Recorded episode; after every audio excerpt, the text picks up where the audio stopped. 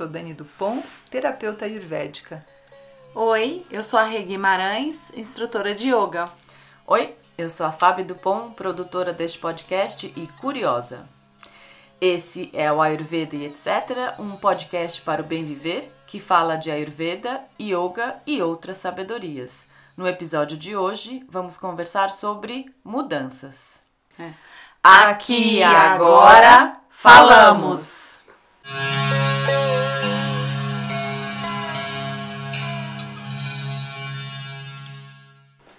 A nossa vida muda o tempo todo, mas poucos momentos causaram tanta mudança para tanta gente em tão pouco tempo como a pandemia do Covid-19.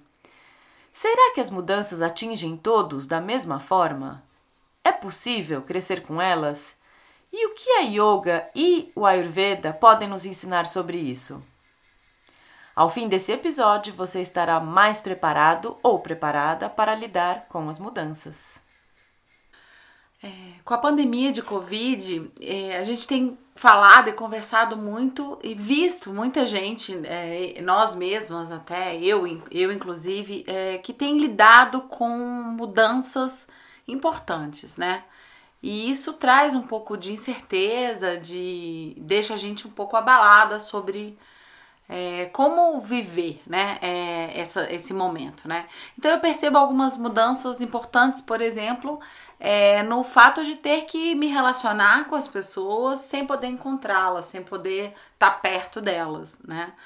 É, tem também mudança de ter que manter meu corpo sadio e em movimento e não sair de casa, que é uma questão bem relevante, né? Porque se você está comprometido com isolamento, por exemplo, como se manter em movimento, né? E além de tudo, a questão da alimentação. Porque agora, mais do que nunca, a gente precisa se nutrir e estar tá bem alimentado, é, mas ainda tendo esse esforço de cozinhar para você, para sua família, enfim, dividir essa tarefa também, né? Mas ter uma boa nutrição estando em casa. E ainda tem um, um quarto fator que é a questão das pessoas estando em casa, elas flexibilizam as rotinas porque não tem uma obrigação externa que as obrigue a estar num determinado lugar a uma determinada hora e flexibilizam a hora que elas acordam, que elas vão dormir, a hora que elas comem, o momento em que elas trabalham, o momento do lazer. Então é como se a, a, a estrutura do dia tivesse se desmanchado e nem todo mundo consegue escolher uma nova estrutura ou até manter de alguma forma a anterior, se é que ela era boa, né? Então a rotina também é um, um quarto fator importante nessa, nessa questão. E não sei, mas eu tenho percebido, não sei vocês, mas eu tenho percebido muita dor com relação às mudanças, né? Como é, se a mudança ela fosse massacrante, né? É. Vocês percebem isso também? Muitas pessoas estão mais felizes, com as mudanças que aconteceram, mas muitas estão bem inseguras e abaladas, né?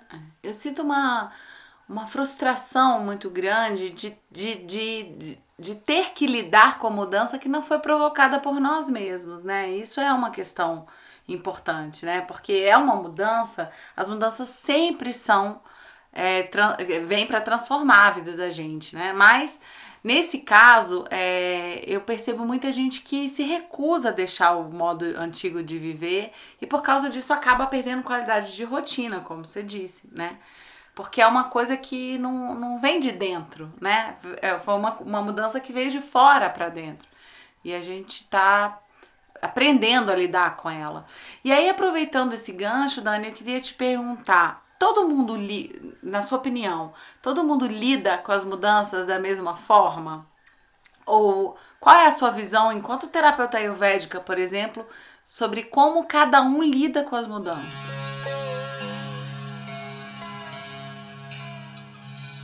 Assim, muitas vezes as pessoas acham que estão lidando mal porque a mudança foi ruim para ela e a outra está lidando bem porque a mudança foi boa para ela mas a mesma mudança para duas pessoas gera reações diferentes. E as reações não são só o que a pessoa faz, mas como ela se sente quando ela enfrenta uma mudança, inclusive por essa questão de ser ou não escolhida que você mencionou, né? Porque muitas vezes a gente tem uma percepção por algum tempo, algum período da vida, de que nós estamos escolhendo e construindo e de repente vem algo e é, puxa o nosso tapete, né? Então a gente fica sem chão, sem a, aquela percepção de controle.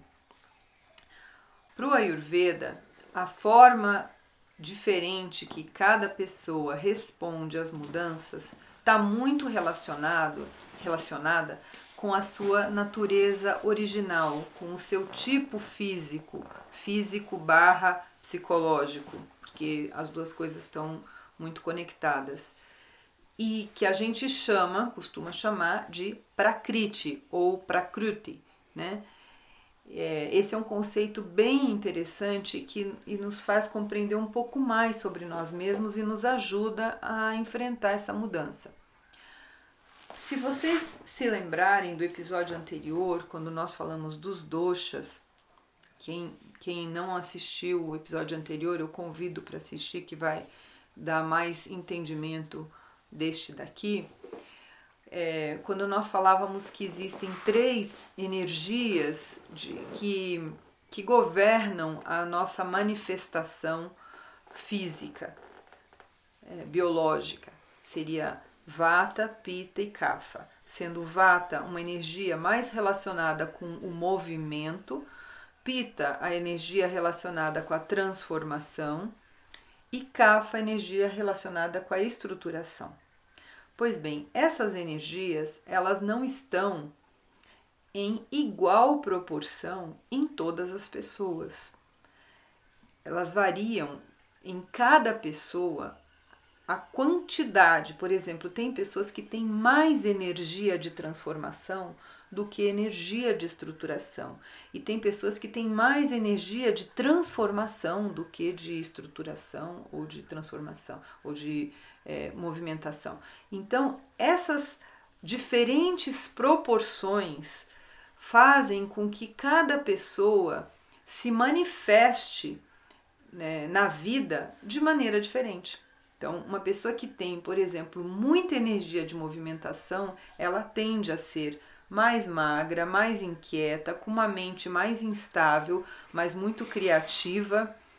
E uma pessoa que tem mais energia de transformação, ela tende a ser de um porte médio, com mais musculosa, mais ação, muito foco, com uma mente muito assertiva e focada em objetivos e sendo que uma pessoa que tem mais energia de estruturação tende a ser mais lenta, com mais memória, porque a memória lembra que eu comentei que é a estrutura da mente, né?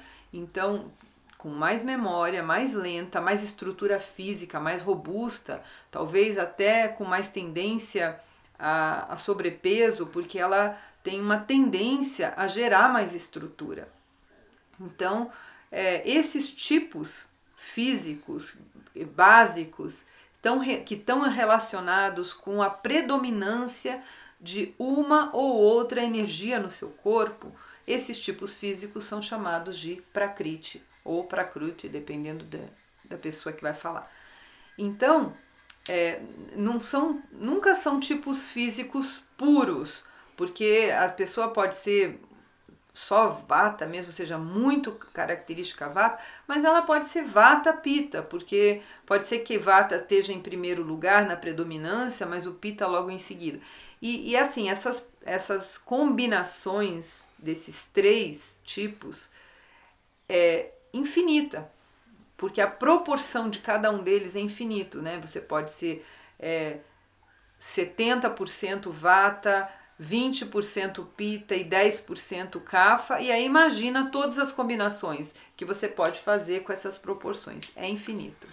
Imagino, Dani, que combinando isso com o meio ambiente que a gente vive, então quer dizer que a forma como cada um lida com a mudança é realmente única, né? Total. Tem o meio ambiente, tem a idade da pessoa, porque a predominância também ela vai modificando de acordo com a idade. Quando a gente nasce, a gente tem mais CAFA, mesmo que não seja da prakriti CAFA, mas CAFA está mais presente, por quê? Porque a gente está criando estruturas, né? criando osso, criando músculo, criando experiência na memória, né? ou seja, registros. Né? Então a criança tem muito dessa força CAFA de estruturação.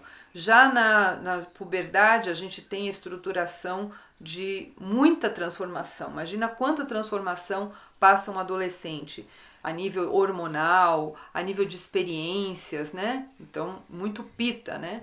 E já na idade adulta, é, já para maturidade e uma idade mais avançada, já começa a predominar a vata. Né? Então, o tempo todo nós estamos interagindo com um ambiente que influencia os doshas, a nossa idade que influencia e tá ali a nossa natureza original. Então, mas o que, que isso tem a ver com mudança?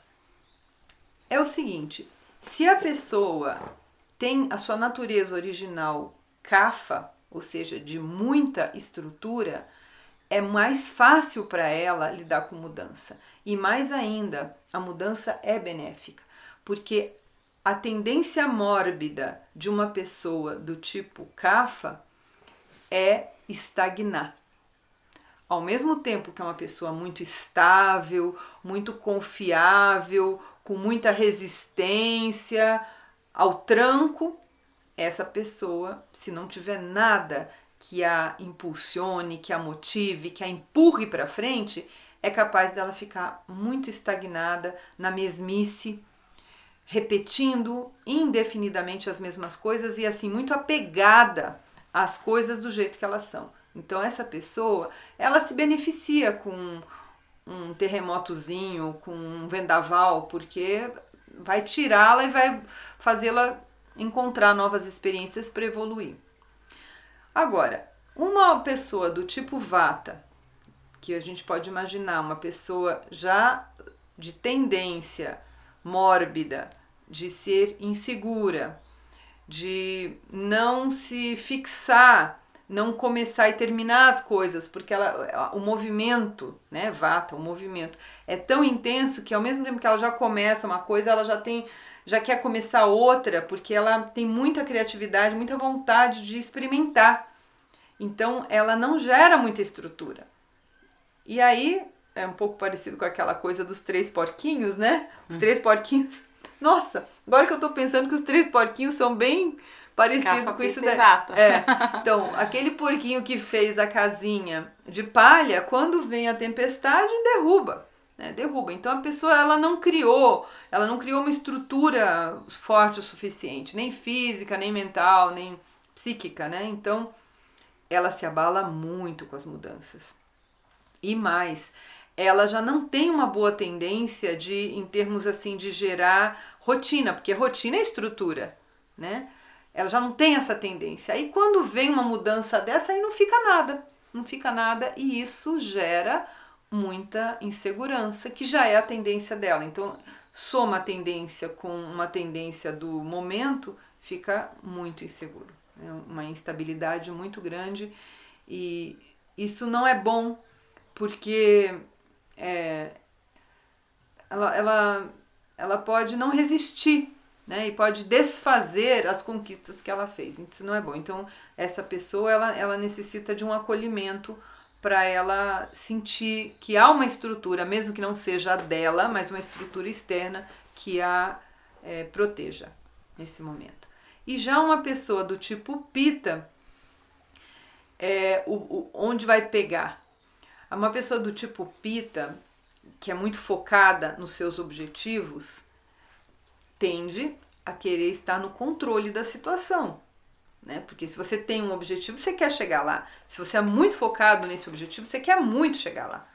E aí uma mudança que nem você falou, que vem de fora, que contraria as minhas expectativas, pode gerar uma frustração muito grande, uma raiva, uma raiva de ser contrariado, né? E isso pode levar a, a atitudes assim de desprezo da situação, porque você vai passar por cima de tudo e todos para continuar chegando lá. A gente vê muitas vezes alguns empresários, né, que passaram por cima das necessidades da pandemia porque queriam ganhar dinheiro. E, e o foco era ganhar dinheiro, não importa se vai morrer 10 ou 20 ou 30, vai morrer quem tem que morrer, mas eu vou vender o que eu tenho que vender. Né? Então, é, o, o Pita ele, ele tem essa tendência, né? não digo exatamente que o Pita é empresário, nem, não isso pode bem ser, né? mas ele tem essa tendência a reagir com raiva porque foi contrariado e porque está fora do controle. Aí para apaziguar essa pessoa, esse pita, a gente pode sugerir mudanças nessa nova situação, ou seja, é, a mudança veio fora da sua vontade, fora do seu controle. Ok, mas isso já aconteceu. E agora? O que, que você pode fazer para organizar isso do melhor jeito para você? E aí você dá um, desafio, um novo desafio, em vez dele ficar focado na contrariedade que aconteceu um momento atrás. Você dá um desafio daqui para frente. Tá, então isso daqui é assim mesmo, não vai ter jeito. Vamos organizar desse jeito? E aí ele é bom para isso e ele vai se sentir bem nessa mudança assim. Então, a pior coisa para uma pessoa dessa natureza, né, dessa prakriti pita, é ficar focando naquilo que a contrariou, porque vai parar ali, né? Então não vai ser bom. Então, é isso. E aí, uh, aproveitando essa fala sua para para tentar olhar pelo outro lado, né, pela outra ótica, que é de que a mudança ela é positiva e trouxe coisas, até essa mudança que veio de fora para dentro e tudo, ela traz coisas. Por exemplo, é, eu falei também disso um pouco no episódio anterior, mas é uma questão que está muito viva para mim, que é a questão das aulas de yoga online, né? Eu jamais daria uma aula de yoga online antes desse cenário. Porque a gente pre, é, é, prioriza o contato pessoal, né? Tem aquela coisa de dar aula de yoga do professor tá vendo as posturas, tal, tá corrigindo os alunos e tal. E, e eu jamais pensaria em dar uma aula online. E não conheço ninguém que tivesse cogitado essa opção, porque a gente pode facilmente dar turmas presenciais. Mas aí veio a pandemia e como a gente sempre diz, né, é melhor fazer do que online do que não fazer. A gente começou as turmas online e o que eu noto é que esse formato veio para ficar. É insubstituível, assim. Por quê? Porque a yoga tá chegando a lugares que não chegariam antes, né? Ela tá chegando com a frequência e até de forma é, econômica e monetariamente muito mais acessível, porque tem muito mais gente fazendo e, e isso é uma, aquela roda que gira. Os professores estão tendo trabalho e os alunos estão podendo praticar. É, eu dou aulas online, por exemplo, e vejo os meus alunos em mosaico. E quando eu preciso olhar com cuidado algum aluno, eu amplio a imagem dele e observo se a prática está correta e faço ajustes. E até peço às vezes assim, faz, vira do outro lado para eu te ver do outro lado para ver se está correto e tal. Então, é, é uma coisa que eu nunca tinha pensado, mas que mudei de ideia. Faz muito sentido, dá para dar aulas seguras online e dá para garantir que o maior número de pessoas possível vai continuar praticando.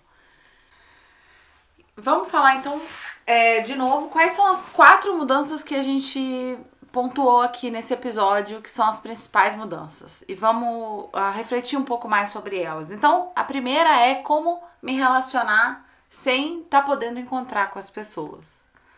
A segunda é me alimentar, me nutrir bem estando em casa. A terceira é manter meu corpo sadio e em movimento estando em casa. E a quarta é como ter um, uma rotina boa que mantenha esses outros três itens uh, dentro do que a gente precisa para ter corpo e mente saudáveis.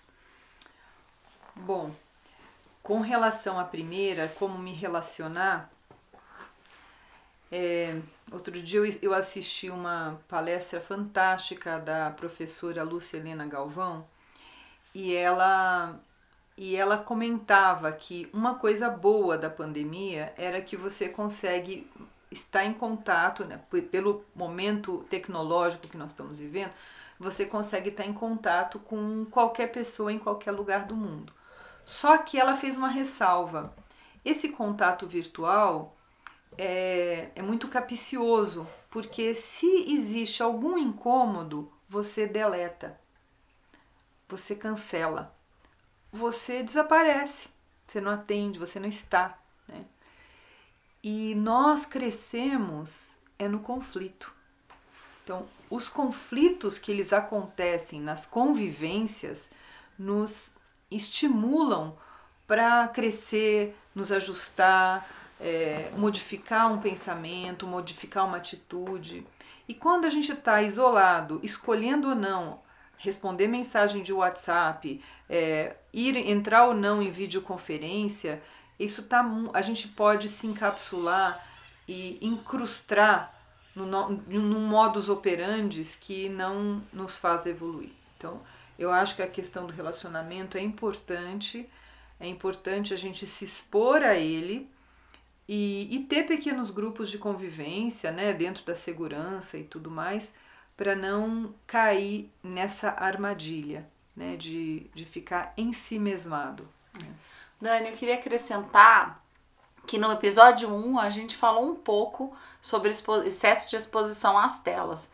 Então eu queria recomendar para o nosso ouvinte que se não assistiu ainda o episódio 1, que procure o episódio 1 para assistir, porque essa questão da interação no, no, na época de pandemia, ela é muito relevante e a gente pode fazer isso de uma forma mais segura. É verdade. Próximo ponto, então? Então, o próximo ponto é como se nutrir, se alimentar bem dentro do que seu, sua saúde mental e física precisa estando em casa. Ok. A alimentação é um ponto muito vasto dentro do Ayurveda, né? Que teríamos que deixar um episódio mais para isso, né? Mas se a gente pegar assim as regras mais básicas do bom senso, que seria reduzir os industrializados e privilegiar a parte do hortifruti do supermercado ou da quitanda mesmo, a gente já está fazendo uma grande coisa.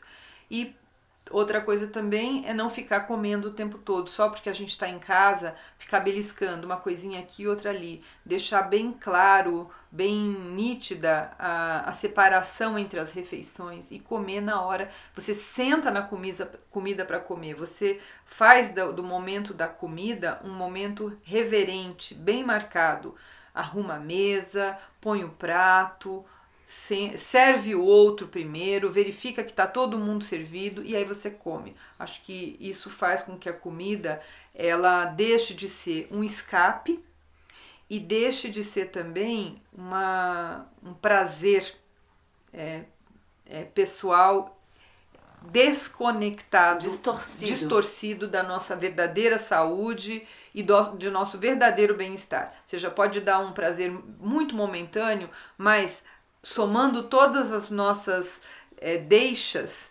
não vai ser bom para nós. Né? Então acho que isso é bem importante. Dani, o que, que você acha sobre comer fora todo dia? Dentro de casa, é claro, pedir marmitex e e é, essas comidas rápidas, fast food, e os aplicativos e bom, eu acho que o delivery é uma coisa boa que ajuda muitas muitas pessoas, mas você tem que saber de onde está vindo essa comida, quem é que está cozinhando essa comida, né? Ou seja, qual que é a qualidade dessa comida que você está comendo. E ela, a comida que vem de fora, mesmo antes da pandemia, também já era assim, ela não tem a sua influência, não tem a sua interferência, não tem a sua energia. Né? E tem um, um dito ayurvédico que eu adoro que fala assim: coma comida feita por você ou por alguém que te ama.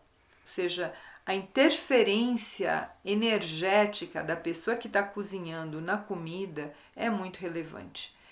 Claro, quando você está muito bem de saúde, você tem vários elementos positivos ao seu redor, talvez isso não seja tão crucial assim, porque você equilibra com outras coisas, tipo, você medita, você faz é, exercícios, você tem uma conexão com a natureza, você está num trabalho que faz bem para você e para os outros e você tem que comer uma comida qualquer, paciência, as outras coisas seguram a onda. Mas quando você está em momentos cruciais, delicados, aí a comida é muito delicada, é muito importante que ela seja de boa qualidade. Então é melhor é, que ela seja feita em casa ou se ela tiver que ser pedida, que ela seja uma exceção e não uma regra.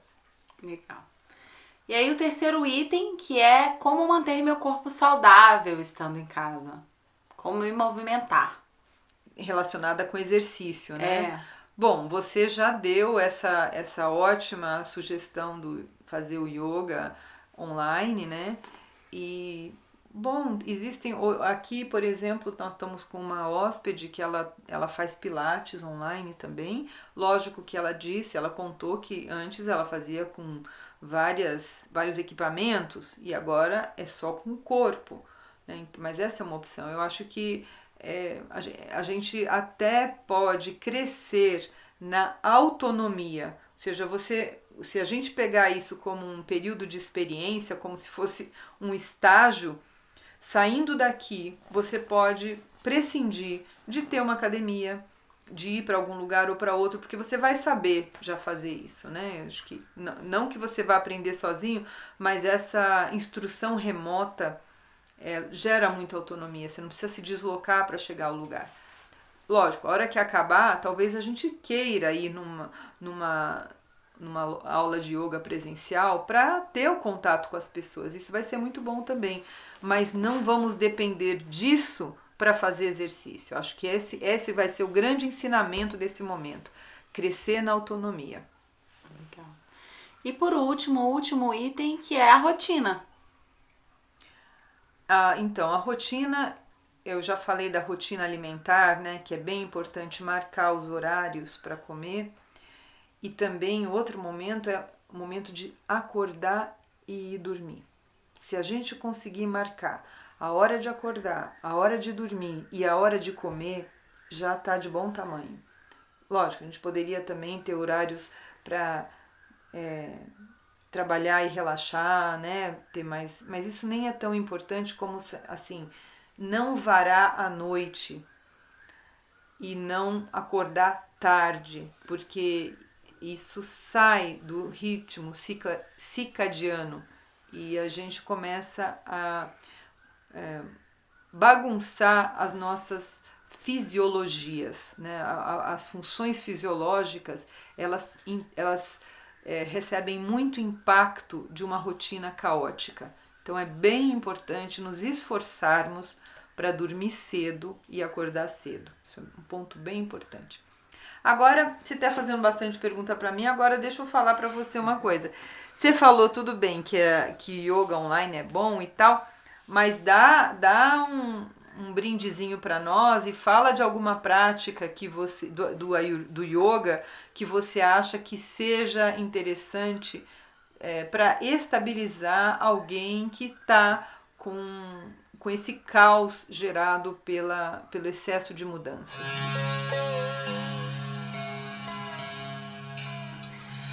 Interessante, Dani, que enquanto você falava da, pra Crite, é, da forma como Vata, Pita e Kapha lidam com a, as mudanças, eu vinha pensando que isso me remete muito a Shavasana na yoga, que é uma postura, que é o que a gente em português chama de postura do cadáver, do morto, que é o relaxamento. Na Hatha Yoga, o relaxamento é muito importante. A gente faz Shavasana, às vezes é, por longos períodos, 10 minutos ou 5 minutos ao fim da prática, mas a gente faz um relaxamento ao fim de cada exercício para sentir os efeitos da prática. E o que, que é Shavasana? Shavasana é a postura do morto, é uma postura que pede imobilidade.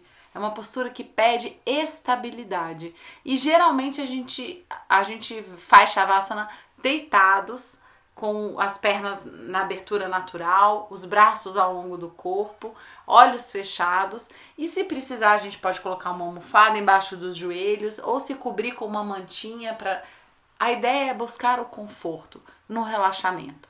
E Shavasana é uma postura que me diz que eu posso ficar imóvel, eu posso ficar quieta, sem fazer nada, porque eu tenho tudo que eu preciso aqui nesse momento. Então eu tenho o apoio do chão, eu tenho segurança, eu não vou cair, eu não tenho, não tô em risco e tudo que o meu corpo precisa, ele faz sozinho. Então, ele respira sem a minha ajuda, o sangue circula pelo meu corpo, a, os nutrientes são levados do sangue e, e, e do sistema digestivo para as células, para formar o, o, ser que eu sou e, é, e para me, e me ajudar a ter um cérebro que pensa, que toma decisões e tal. Então, naquele momento, é um momento de, o momento de Shavasana é um momento de entrega. Então, quando você me pergunta é, uma dica da yoga para gente lidar com as mudanças, para qualquer um dos, dos prakrits, né?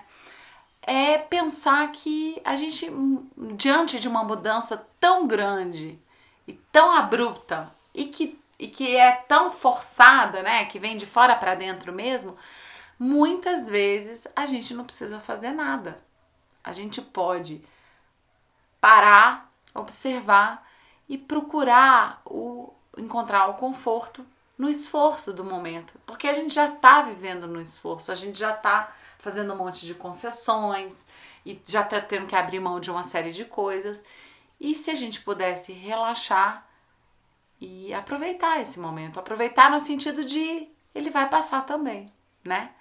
Então é isso. Shavasana é uma ótima, é uma ótima prática para esses momentos em que a gente quer fazer, fazer, fazer, mas a vida pede pra gente relaxar. E Dani, fala um pouquinho pra gente agora, para complementar tudo isso que a gente falou no episódio de hoje. Eu sei que você tem uma sabedoria, uma experiência grande com as cartas do tarô. E traz uma luz pra gente do tarô. O que, que o tarô fala sobre mudança? Eu penso em quatro cartas relacionadas com a mudança. Três delas são arcanos maiores e uma arcano menor. Essas cartas elas são interessantes porque elas mexem nos nossos arquétipos, né? Então o simbolismo da, do tarô é muito forte. Eu tô com elas aqui na mão. A torre a carruagem e a roda da fortuna. E essa do arcano menor é o oito de paus. Bom, todas as cartas do, do arcano maior elas estão relacionadas com nosso desenvolvimento espiritual, nosso desenvolvimento anímico, ou seja, como a gente evolui na vida. E as do arcano menor estão mais relacionadas com a, personalidade, com coisas circunstanciais, né, que não tem transcendência, não tem relevância né, no, no futuro, mas podem nos afetar muito fortemente naquele momento que elas estão acontecendo, né? Dá a impressão que é algo muito importante, mas depois quando passa você nem lembra delas, né?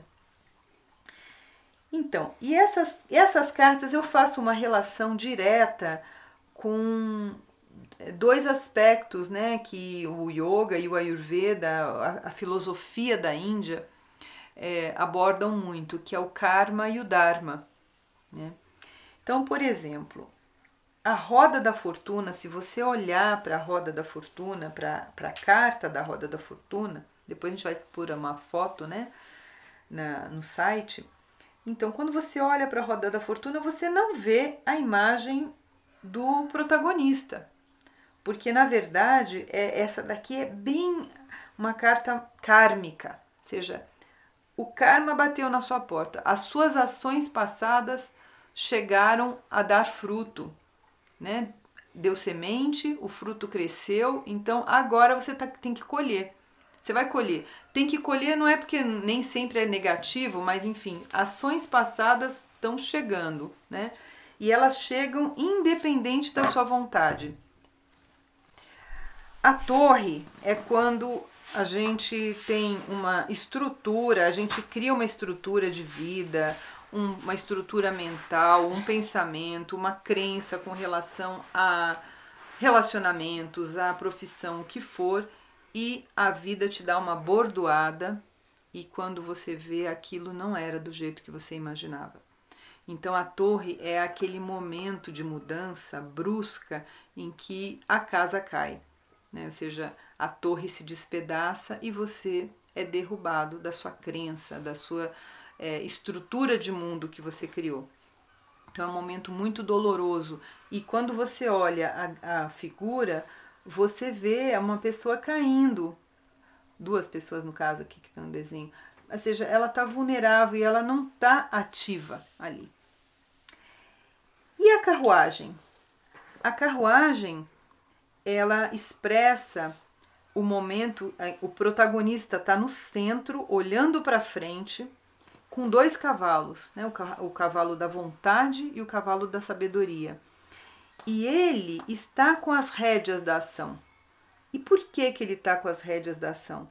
Porque ele está alinhado com o Dharma, que a gente poderia traduzir como seu propósito de vida. Ele está alinhado com a razão pela qual ele está aqui, vivendo. Então, se você se coloca nessa posição, você não é vítima da mudança. Você aproveita o impulso da mudança para conduzir a sua vida em direção ao propósito pelo qual você está vivendo. Então, acho que o tarô ele te dá é, essa, é, a inspiração dessas cartas, né? Ou seja, o karma chega como uma mudança que não, não depende de você diretamente, já dependeu, mas como uma construção feita em escolhas passadas. A partir de agora chegou o resultado, a, a consequência. Você tem isso como um impulso, mas ao ir para frente, você tem a possibilidade de tomar as rédeas da vontade e da consciência para escolher o caminho que você tem a seguir de acordo com o seu propósito de vida e não atabalhoadamente é, sendo vítima das mudanças e, e, e, e, não só sendo vítima, mas se sentindo fragilizado pelas mudanças. Né? Existe essa possibilidade de uma escolha quando a gente se alinha ao propósito. Então é isso que eu queria trazer das cartas do tarô. Muito legal. Obrigada, Dani. Espero que vocês tenham gostado do episódio de hoje. É muito bom estar aqui com vocês. E se vocês tiverem alguma dúvida ou alguma sugestão, ou quiserem fazer um comentário sobre o episódio, é só fazer nas nossas mídias sociais. Um abraço e até a próxima. Tchau. Tchau.